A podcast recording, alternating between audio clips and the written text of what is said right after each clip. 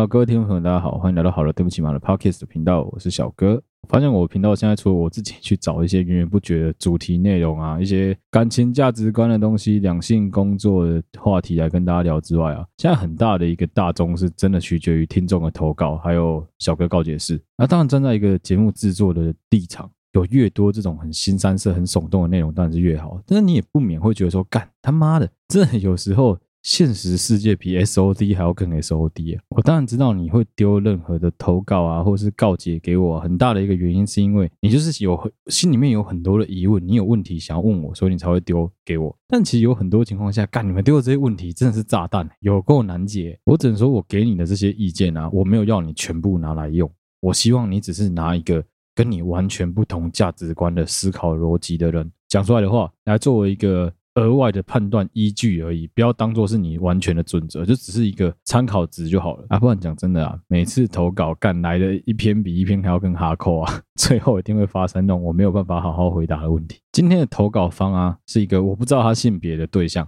啊，他提供给我们的故事也不是他本人，他是在讲说他姐姐的故事，他想要知道从我的观点来看这件事情，我会怎么去处理他，还有我有什么想法。好，既然这样子的话，那我们就开始吧。他说：“Hello，小哥。”我要投稿的是关于我姐姐的事情。我姐跟这个未来姐夫呢，是在澳洲打工留学的时候认识的，打工度假，打工留学，还是打工度假吧？打工度假的时候认识的。男生的合约比姐姐先到期，交往不到一个月就又变成远距离了。因为疫情的关系，来往台湾跟澳洲两地基本上是几乎快要不可能的事情。他们两个人交往了一年多左右，今年过年。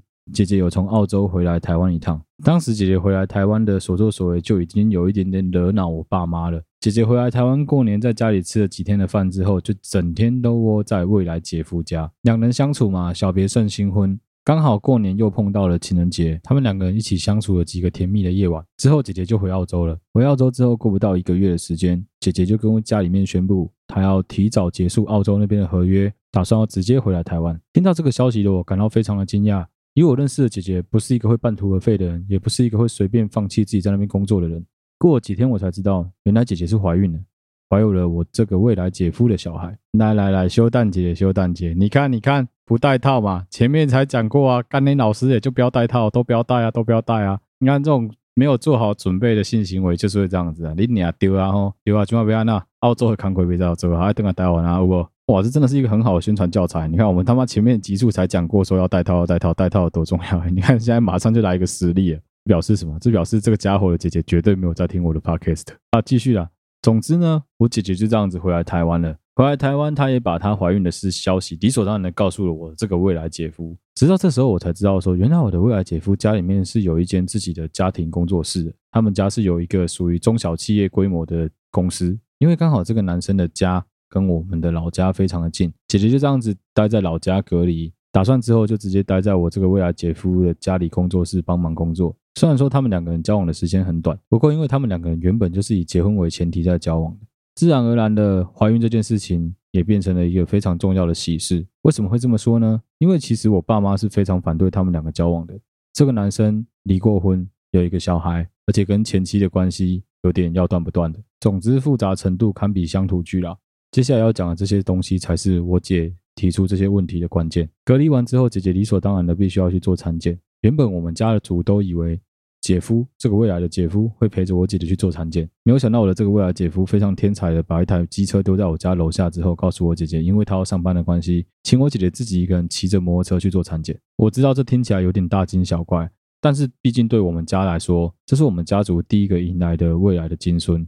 我们当然希望事情可以慎重一点。如果你真的没有办法去接送我姐姐，你大可以告诉我们，由我们家族的人出车，由我们家族的人出人，带着我姐姐去做产检。实在是没有必要去折腾我这倒霉的姐姐。之后，姐姐就开始进了这个未来姐夫家的公司上班，住也是住在老家，没有跟我跟爸妈住在一起。这个时候，我才知道，这个未来姐夫家所谓的工作室，其实也不过就是有三张办公桌、两台电话机，到底在做什么工作内容都搞不清楚的一个奇怪办公空间而已。在那工作室工作期间，姐姐必须要忍受未来姐夫家人的不礼貌跟颐指气使。最让我觉得心疼的是，这个未来姐夫其实已经有一个前妻，跟这前妻共同生有一个小孩。当年他们到底是怎么离婚的，姐姐也不愿意多说，甚至前这个未来姐夫自己也不好好的讲清楚。总之，小孩的抚养权是在前妻的身上。虽然未来姐夫不用给予赡养费，但是这个前妻常动不动就把小孩子丢在我未来姐夫的家里，要他帮忙照顾。更恶心的是，未来姐夫的妈妈居然告诉我姐姐说：“你就把照顾这个小孩当做是在预习。”我姐最近开始会孕吐了，因为体质的关系，我姐的孕吐跟一般的孕妇不太一样，她是无预警的就会突然开始孕吐。休蛋姐的，我先吐槽一下，其实我不知道到底孕妇孕吐会不会无预警，但是我实在是很想讲，你这个姐夫太夸张了吧？我我真忍不住，这个姐夫真的太高北了。哦，我不先干掉一下，我受不了，我要再往下念。真的是预习你妈大屁股，到底在讲三笑啊？哦，我快气死！他后面还蛮多的，我等下再继续讲，先让我气一下，好气哦，超级不爽哎！顺便帮大家科普一下，孕吐啊，孕吐这件事情呢，是从怀孕的第六周开始啊，会一路持续大概三个月的时间。啊，孕吐的过程啊，感觉就想让你他妈每天都宿醉，鬼刚偷个被西北挖。我不知道大家还有多少体力能够听我把他的这个抱怨全部讲完，但我就尽量好不好？我尽快把它讲完，因为后面其实还蛮多的。我用浓缩重点的方式跟大家讲好了。简单说，就是他的这个未来姐夫的家人对他姐姐真的非常的不好。你已经怀孕了，你也没有尽到一个呃对孕妇应该要有的照顾，还把他当成一个下人在使唤。他可能认为说他姐姐已经是他们的一家人，所以他就做这些事情，包括说什么要他姐姐去帮忙接送他的家人啊，接送他前前妻的小孩啊，接送甚至接送他前妻。但我觉得这真的超级羞辱人的。接下来是最关键的一段，也是我觉得蛮瞎的一件事情啊，就是他姐姐呢跑去跟。他姐姐的这个未来，他的这个未来姐夫抱怨，就他这个未来姐夫才突然恍然大悟，说：“哦，对哦，原来孕妇不适合做这一类的工作啊！对不起，我忘了，你其实已经怀孕了啊！公三小，到底是公三小？你你把人家内射，你忘了人家怀孕，到底要讲什么？”他说到，因为他姐姐有点昏头了，结婚的婚，他姐姐就是想结婚嘛，他姐姐已经到适婚年龄了，所以其实很紧张，自己没办法结婚这件事情。他姐对于这个男生基本上有点像是咬到了就不想放手，再加上他姐姐在之前的感情上一直没有非常的顺利，所以好不容易遇到了一个好的对象，他不想要放手，他也担心自己放手之后会后悔。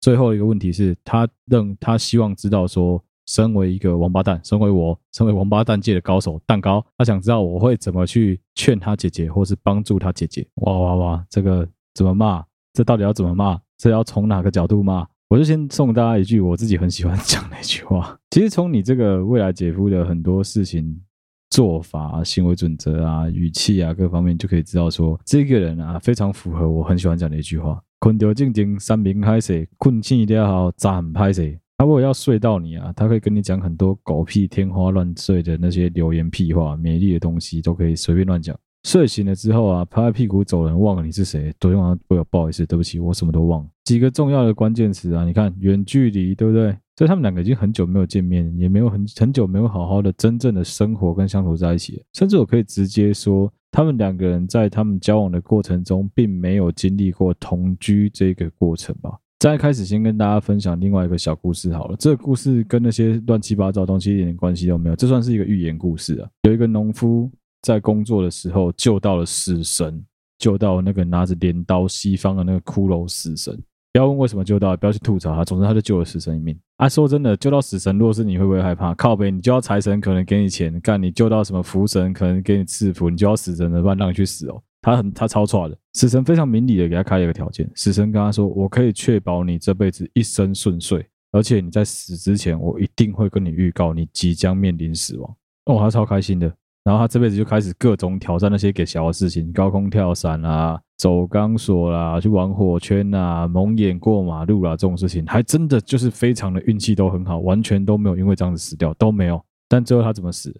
最后他是全身皮肤溃烂，脏器全部都破掉死掉了。在他断气的前一刻，死神来到他的面前要把他带走了。他非常生气的看着死神说：“你不是告诉我说我会一生顺遂吗？你不是告诉我说死前你会警告我吗？”为什么没有？为什么你先要带我走？死神无奈的跟他讲说：“我给了你一大堆的提示，我让你的皮肤开始得癌症，我让你的脏器开始出现器官病变，你怎么都没有发现？我让你慢慢的失去了你的视力，慢慢失去了你的声音，你怎么都没有感觉你即将面临死亡？”他才恍然大悟，原来那些别人认定上最基础、最基础的，告诉你说。可能你就即将要死的这些东西，他都不觉得自己会死啊，一样干你鸟。我跟你讲，我觉得这故事里面你姐也是一样的意思，你知道吗？其实有很多的 hint 都在告诉我们说，你的这个未来姐夫不是一个好东西，你的这未来姐夫不是一个好老公，甚至他的家人也不是一个好相处的家庭。hint 超级多了，就要看你姐姐自己能够感受到什么程度了。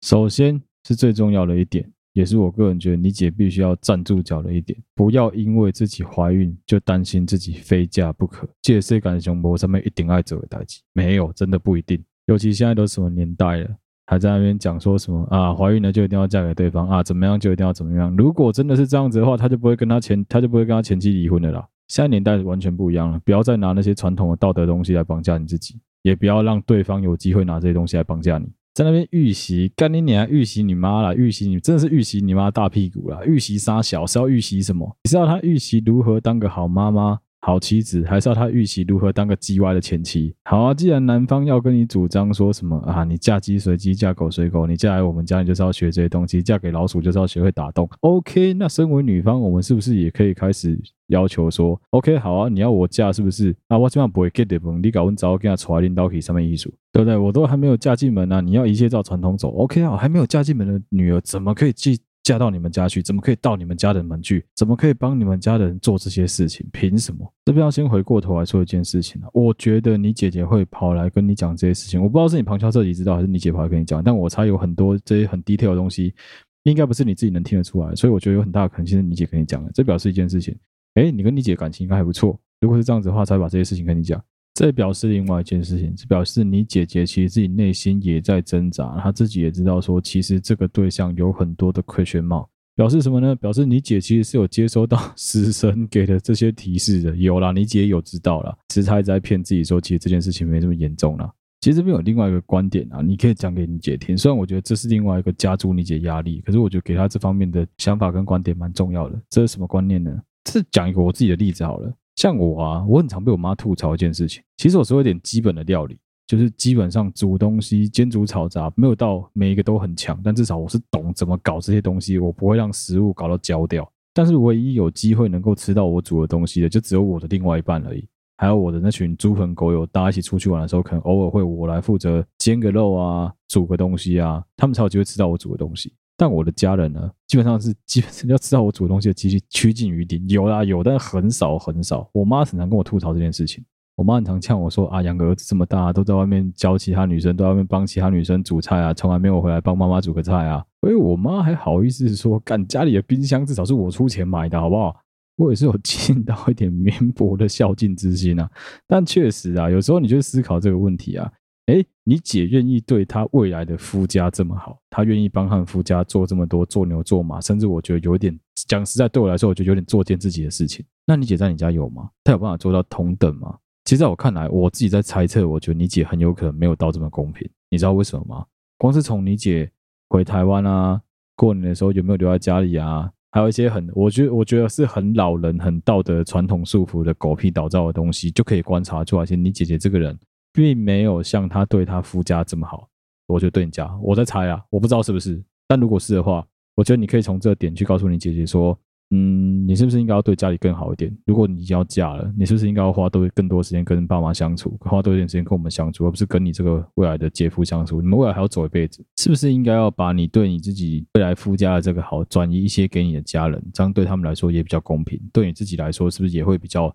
舒心一点，因为你对两边是对等的，你就不用去担心说什么，啊，我家人会觉得不公平啊，我夫家会在那边唧唧歪歪啊，本来就是啊，这种事情我觉得是可以思考一下，你可以跟你姐讲讲看这件事情，我觉得这个方向是一个好，我自己觉得有点情勒啦，但是就是干就是要勒起来啊，他夫家也情勒他，你也勒起来啊，我觉得蛮好的。接下来我要讲的这一 part，我一定要先解释，因为我在跟我女朋友讨论这一 part 的时候，我干她超级不爽，因为毕竟她也是个女生，她也是个未来会嫁给我的对象。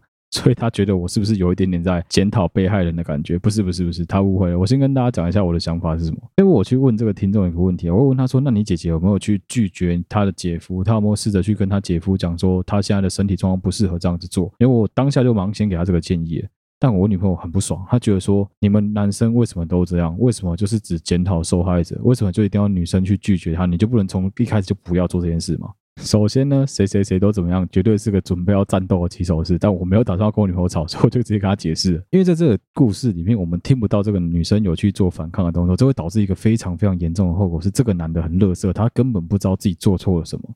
如果说你有去拒绝，你有去跟他 say no，或是严正的告诉他说，其实我现在身体状况是不适合做这些事情，请你给我注意一点。他还这样子做的话，那他真的是他妈的乐色。你也可以准备就是。保护要宽宽的回家住就好了，小孩子也不一定要生了，要不要生变就在你自己的看法里面。我真正想讲的观点是啊，其实我很常听到啊，男生是真的真的真的有可能会因为一些很白痴的琐事忘记，突然间真的就是撇掉、锵掉，忘记自己女朋友怀孕，忘记自己的另外一半现在的状态是什么，这是真的真的有可能发生的事情。所以要你去提醒他说，老娘现在状态不是非常好，其实对你自己来说，跟对他来说，都是一个保护跟一个保障，也是一个让你们增加以后吵架的筹码啊。所以不要再说什么哦，你们男生都这样，不是不是，我当然知道他很垃圾啊，但是我想知道的是你有没有去已经起身反抗过？如果你有起身反抗过，他还是这么垃圾，干他真的是垃圾啊。虽然我觉得这一个。你未来姐夫的状况比较像什么？你这未来姐夫的状况比较像是一连串都忘记，这有点像什么？你知道吗？他是打从心里面根本就不是很在意这件事情，这种感觉有点像那种谁没父母、谁没屁股、谁没怀孕过一样。我觉得干是蛮乐色的啊，说实在的。其实最一开始我听到这个例子的时候，我觉得很有趣。我觉得有趣的地方在哪里？因为我自己周围的兄弟，我自己周围的朋友们，我比较常听到的状况是什么？像我自己的价值观也是。我女朋友曾经问过我一个问题，就是针对这个题目，她问过我一个问题。她说：“哎，如果是你。”老娘怀孕的时候，他不会说老娘，他说如果她怀孕的时候，我会不会也这样子对她？如果我也这样对她，她会很失望，她会很难过，你知道吗？我的回答是这样子，我的回答是我不会。你知道为什么不会吗？一般来说，男生都知道，身为一个女人，一辈子最救急、最鸡歪的心态，绝对就是怀孕的时候。你怎么会蠢到去惹一个鸡歪救急体，一个大着肚子的女人？不管你是什么立场，你都没有办法跟他吵架，你也都吵不赢他。不论在什么场合都一样。你自己想一个状况：我今天如果是在一个超市，我今天是在电影院，我跟一个孕妇吵架，其他人怎么看我这个人？吼吼，你错赛了！妈的，孕妇你也敢跟他吵？不然就是啊，妈的疯了！你怎么会想要跟孕妇吵架？孕妇在我看来就是一块免死金牌，是一块可以好好利用的免死金牌。你肚子里面那个小孩就是这么好用。不然你看看《尸战朝鲜》里面那个太后为什么没事要搞一个假的大肚子？怀孕的女人真的是最唧唧歪歪的，没事不要去惹怀孕的女人。我才说你姐人真的很好，你姐绝对是那种温良恭俭让型的女生啊。那这刚好是两个很极端的例子啊，就是一般的女孩子在怀孕的过程中会比较情绪化，会比较有自己的想法，会更有自己的主见，而且肚子痛又不舒服，肯定会脾气比较大啊。身为男生，你就就是要包容啊，不然呢，包容不了，就是有男生跑去偷吃嘛，就是变这样子啊。好，回过头来讲这个整个整件事情的分析好了，我自己觉得这个男生就是不上心，他就打从心里面没有非常的在乎你姐姐。要记得我们之前的集数曾经有讲过了。Never take something for granted，真的不要让他会觉得说对你的任何事情觉得理所当然。我们不应该把对方的好视为理所应当，对方也不能把我们的好视为理所当然。所以挑一些好的时机点甩他，其实我觉得这是没有问题的。尤其是当对方每天都在跟你甩态的时候，你偶尔甩回去，我觉得是应该。你要让对方知道说，老娘也不是吃素，老娘也不是这么好惹的，我不是完全没有脾气的。一段感情啊，一段婚姻啊，我还没有经历过婚姻，所以我没办法给大家什么婚姻的实质建议。但感情我有经历过，而且我算是比较有经验，所以我觉得我自认为自己可以给一些实质的建议。感情绝对是需要花时间去经营跟管理的，绝对是需要花时间去沟通的。最重要的一件事就是沟通。你们两个如果完全都没有在沟通的话，那就是会像现在这样子啊，这是谁说了算的问题啊？为什么是他说了算？感情不是在比卑微的啊，没有人在交往的过程中是在委曲求全的啊。你姐这样子就是单方面在委曲求全，我觉得莫名其妙。以前我也有听过一个很好笑的例子，是干一个女生哦，以男生的来想，她就是个天才，什么什么 F 奶还 G 奶，然后超级漂亮，身材又超级好，长得又漂亮，然后男朋友是交大的，但是她男朋友长得很像是。外星人男朋友真的长得很像外星人，就很不好看。你看外星人长得好看吗？你会想跟外星人打炮吗？不会吧。但这个女生就不知道被灌了什么迷汤，不知道被下了什么药，帮男生买饭，帮男生去点名，帮男生做报告，帮男生做牛做马，住在男生的宿舍里面，每天帮他弄东弄西，甘之如饴啊，心甘情愿啊，就是莫名其妙啊。干，我听到这件事情都觉得干傻小啊，哎，就是有这种事情啊。你会希望你姐走到这一步吗？不会吧。谁都不希望你姐走到这一步啊！所以说，我是觉得干，有时候感情这种东西，双方面双向要沟通的啊。如果说真的不行，用来硬的不行，试试看以退为进吧。就是把你姐的难处告诉她，希望你姐直接告诉她说，我现在怀孕真的很不舒服，没有办法，没有那个体力去做这些事情，可能要请你多体谅我啊。如果说对方不愿意体谅的话，干，那对方就乐色啊，靠背哦，还不趁机判那个死刑。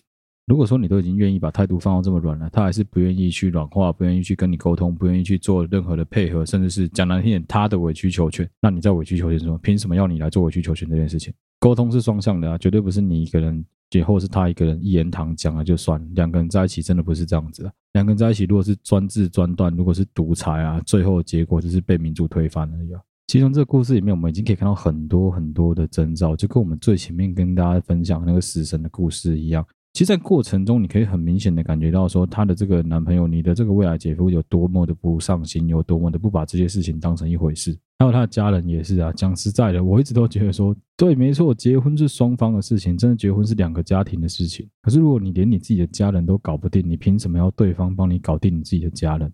老话一句啊，不要再去相信那种什么嫁鸡随鸡啊，嫁狗随狗这种。道德绑架到不行，真是妈情勒到不行的这种狗屁倒灶。从另外一个面向来看，你的这个未来姐夫啊，我还有一个观点是我想要提出来，我觉得可能会有一些人没有注意到的。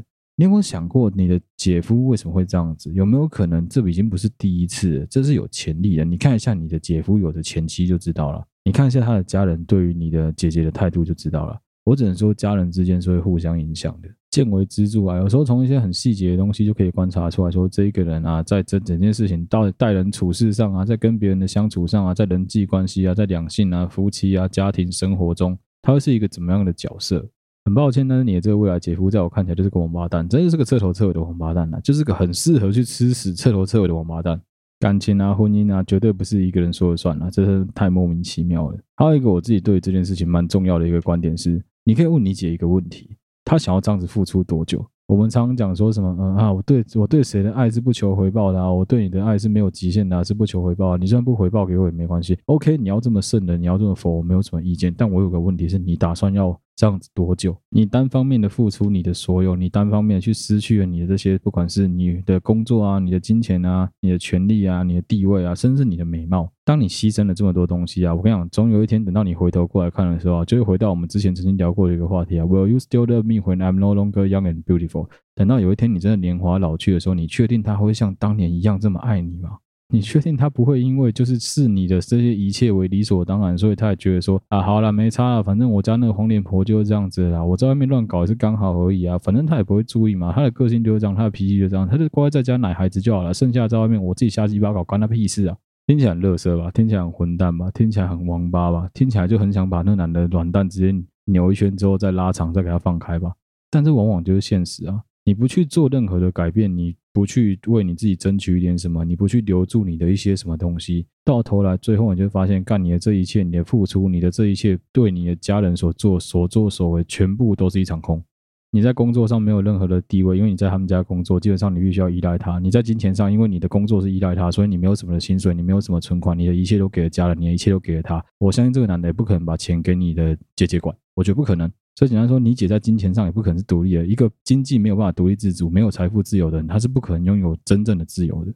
再来讲权利，你看她还有什么狗屁权利？她的一切都是她老公给的，至少她从心里这么认为的。她的一切都是她老公给的，都是她婆婆给她的。她婆婆这么照顾她，才能够得到这些啊。她婆婆给她一个恩泽，让她能够去预习怎么带小孩，还要帮老公的前妻带小孩。她哪有什么权利可言？她在这个家哪有什么地位？她哪有什么讲话的余地？没了工作，没了金钱，没了权利，你连地位都没有了。最后最糟糕的是什么？当有一天你选择，好吧，那我干脆黯然的离开好了。我离开的很不光彩，但我选择离开可以了吧？回头一看，你有可能已经四十岁了。四十岁的你都没有保养，没有好好的擦那些保养品，没有好好的像。这个年纪有金钱、有权利、有地位的女生一样，能够好好的保养自己，能够好好的梳化自己，你还剩下多少美貌呢？你当年那个年轻的二十五岁、漂漂亮亮、花样年华的你，跟十五年后你差别有多大？你自己不可能不知道，用想象的也应该要知道。一个完全都没有保养十五年的女生，跟一个保养了十五年的女生，你在感情的世界，你在约炮的世界，你在两性的世界，基本上你是属于一个非常不利的地位的。可怕的事情来了吧？你连想要离开都没有办法，你连想要一只脚离开他你都做不到，因为你发现你没有任何的能力。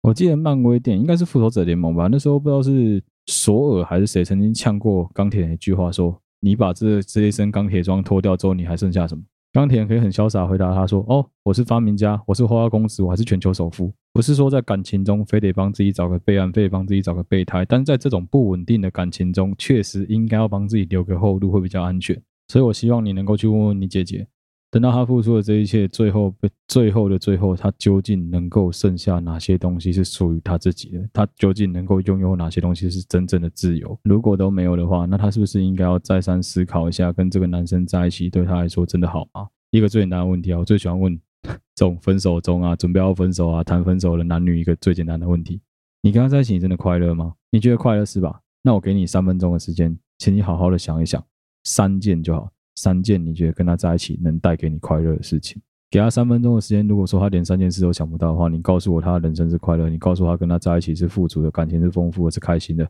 鬼才相信啊！我靠！其实这一集录到现在这边啊，我的情绪算是已经变得很平稳了，我已经没有再像一开始一样干那么激动。一个很简单的原因是因为其实我也想清楚了，我觉得如果是我的话，我遇到这种事情，我可能真的只能选择逃避，我可能真的只能选择离开。但我觉得你姐很勇敢，她选择继续。Maybe 现在的状况是继续留在这里，Maybe 是她很茫然，不知道该怎么做。所以接下来。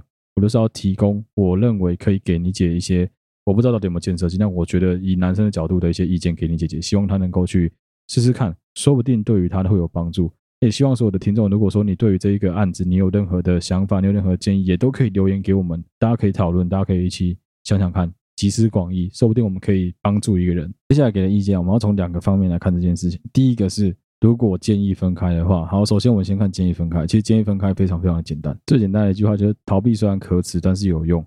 而且我觉得以这个案例来说，逃避一点都不可耻。你不是在逃避战斗，你是已经战斗到累了，所以你选择离开，就只是这样子而已。你只是因为了解他，你知道再这样下去没有办法，所以你必须离开。对，我现在就在催眠你姐。其实我觉得你可以用一些比较软的方法，你可以告诉你姐不用情勒他，但你可以告诉他说，如果你累，欢迎你随时可以回家，我们都在这里等你，我们大家都会陪你。在这边其实有几个问题想要问你啊，我也希望能够得到你的回馈。是你的家人知道你姐的这个状况吗？他们知道到什么程度？他们知道有这么严重吗？如果要适时的给你姐姐真正的帮助的话，我个人觉得是有必要要告诉你的家人，有必要要告知他们。当然，可能他们的反应会很大，但我得说实话，在对方提亲啊，就算提亲好了，在对方真的跟你结婚之前，这一切都还有救。一旦婚结下去了，就会有很多问题变得非常的繁琐，变得非常的复杂。当然啦，结了婚也不是不能离婚啦。但是你如果结婚之后才离婚的话，你要想想看，你是已经怀孕的状态哦，你姐是已经怀孕的状态哦，他是不是必须要去承担说，干接下来这个小孩要怎么办？他到底要不要照顾这个小孩？他爱不爱他这个小孩？他想不想要留着这个小孩？他有没有能力能够照顾这个小孩？你爸妈愿不愿意帮他照顾这个小孩？还要去打这些后续的侵权官司啊？其实我觉得超级烦。不然我老实说，我觉得以你这个案例的话，干你侵权打的几率很高啊。他那干你的你姐的这个姐夫已经有一个莫名其妙的小孩在那边，没办法好好处理了。或者纯粹就侵权来说啊，你姐应该是更有能力能够好好照顾这个小孩。当然，以社会经济地位来说，我当然我不好说，我不知道说他对方家多有钱，你姐到底有多少经济能力，你们家有没有办法养得起？好，既然讲到养不养得起的问题，那我就要提出一个非常地狱的看法。我个人觉得这个应该会有一些听众觉得听得很不舒服，但我就是想讲，真的不行的话，就在小孩子胚胎还没完全成型的情况下赶快堕胎啊！没有能力照顾的小孩，倒不如不要生下来比较好。我说实话。你把这个小孩生下来，是你痛苦，小孩也痛苦，你们全家人都痛苦。为什么要让所有人背陪着你一起受苦？等你真正做好准备的时候，再来生小孩也不迟啊！我没有拿过小孩，我也没有怂恿过任何人拿过小孩，甚至我周围可能也没有几个人真的有拿过小孩。所以，纯粹就堕胎这个议题，我实在是没有办法多琢磨。我想的可能真的很粗浅，我想的可能真的很简单，但我得说。站在我的立场非常简单的就是，一旦你没有办法做好准备去生这个小孩，你凭什么去把这个小孩子生下来？你有什么办法？你有什么能够给这个小孩？不要再给那些莫名其妙狗屁承诺。你如果做不到的事情，就不要乱做。你知道有多少的单亲的小孩到后来是有很多莫名其妙的阴影的，就是因为他的爸妈一时的冲动，觉得说没关系，我觉得我能够养，最后把小孩丢给爸阿公阿妈去照顾，隔代教养，干问题更多。最一劳永逸、最逃避的方式是赶快跟这个男的分开。我相信你姐以你姐的温良恭俭让，想要找到一个更好的对象，真的不是什么太困难的问题。小孩也不要了，反正干自我毁灭啊。小孩我也不要了，我看你要怎么跟我争，你也不用再跟我争小孩的事情了。就这样最快，这是其中一个方法。不过这一招是杀手锏，一定要在你姐已经身心灵都做好了万全准备的情况下才能拿出来用，因为绝对不能拿这件事情来当做是一个勒索的筹码。我觉得这样子非常的危险。第二个方法就是我们没有要分开，那我们就必须要想办法沟通，想办法跟对方好好讲。我相信对方不管再怎么样，应该都还是爱你姐的啦。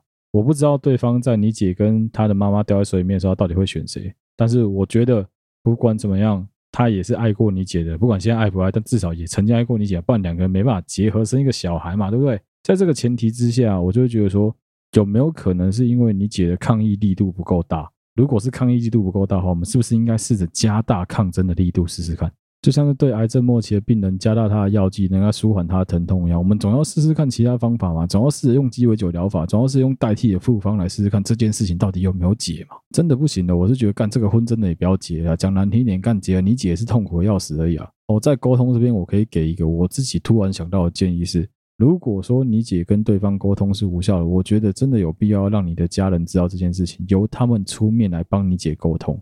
当然，这样子会显得好像干你姐怎么会好像自连自己这种事情都没办法处理好？可是我讲实话，这件事情其实你姐自己能琢磨的力度真的是有限啊。那我自己对个人对于你姐姐愿意跟你提出这些质疑，愿意跟你提出这些疑问，愿意跟你分享她遇到这些事情，有个很大的原因是她觉她是在 looking for help 啊。我觉得是啊，她绝对是在寻求别人的帮助，她在寻求别人的建议跟解答，因为她自己也很迷惘，她不知道到底该怎么做比较好。那没关系，我们就在那帮他点一盏明灯吧。你总是要想办法帮他处理吧。不论他到底想不想让你的爸妈知道，不论他是不是在强颜欢笑，不论他是不是希望你的爸妈一直都以为他过得很好。当事实他过得非常不好的时候，我觉得你是他的妹妹，是他的弟弟，你有义务，这也是你的权利，这是你的义务，你必须要让你的家人知道这件事情。我相信以你的爸妈，以他们的智慧，以他们活到这个年纪，他们总是会有他们的方式能够处理好这件事情，甚至是先让他们自己心里面有个底。原来我未来的女婿有可能没有我们想象中的这么优秀，有可能没有我们想象中的这么好。我们可能要开始试着帮女儿想一些退路，我觉得都是好的。这是一个讲求男女平权的时代啊，没有人在那边讲说什么干男生讲的就一定对啊，然后也没有人在讲说什么干孕妇都一定穷多啊，没有这种道理啊，本来就是要沟通的啊。我们今天碰到的这个案例啊，其实算是蛮极端的案子。那也希望大家在现实世界中不要遇到这种事情，干，因为真的很难接。我觉得这一题他妈超难接，有很多情况啊，干讲难点，说不定明天这个男的就好了，说不定明天这个女的就生病，说不定明天小孩就流掉了，谁知道？人生中有太多的说不定，但是在很多情况下，你是等不到那个说不定，你是等不到那个情况来的，你必须要自己去创造自己的人生，你必须要自己去创造自己的选择了。好，希望我给的这些推脱、闪躲、飘等级的意见有帮助到你姐姐，也希望你们都能够过得开心、过得幸福，好不好？好，以上就是这一集的投稿啦。希望大家有任何类似的故事，也可以投稿给我们。如果你对于这个投稿你有任何的意见，你也可以帮你表达给我们。你有什么更好的想法？你甚至你有碰过这件事情，提出来，我们大家好好的聊一聊。谢谢大家。如果你喜欢我们的节目的话，欢迎你到我们好啦对不起嘛的 Facebook 粉丝团或是 IG 的粉丝专页去按赞留言，有任何最新消息都会在那边公布。如果你使用的是 Apple Podcast 的话，欢迎你帮我们五星按赞、留言、分享给你的好朋友们。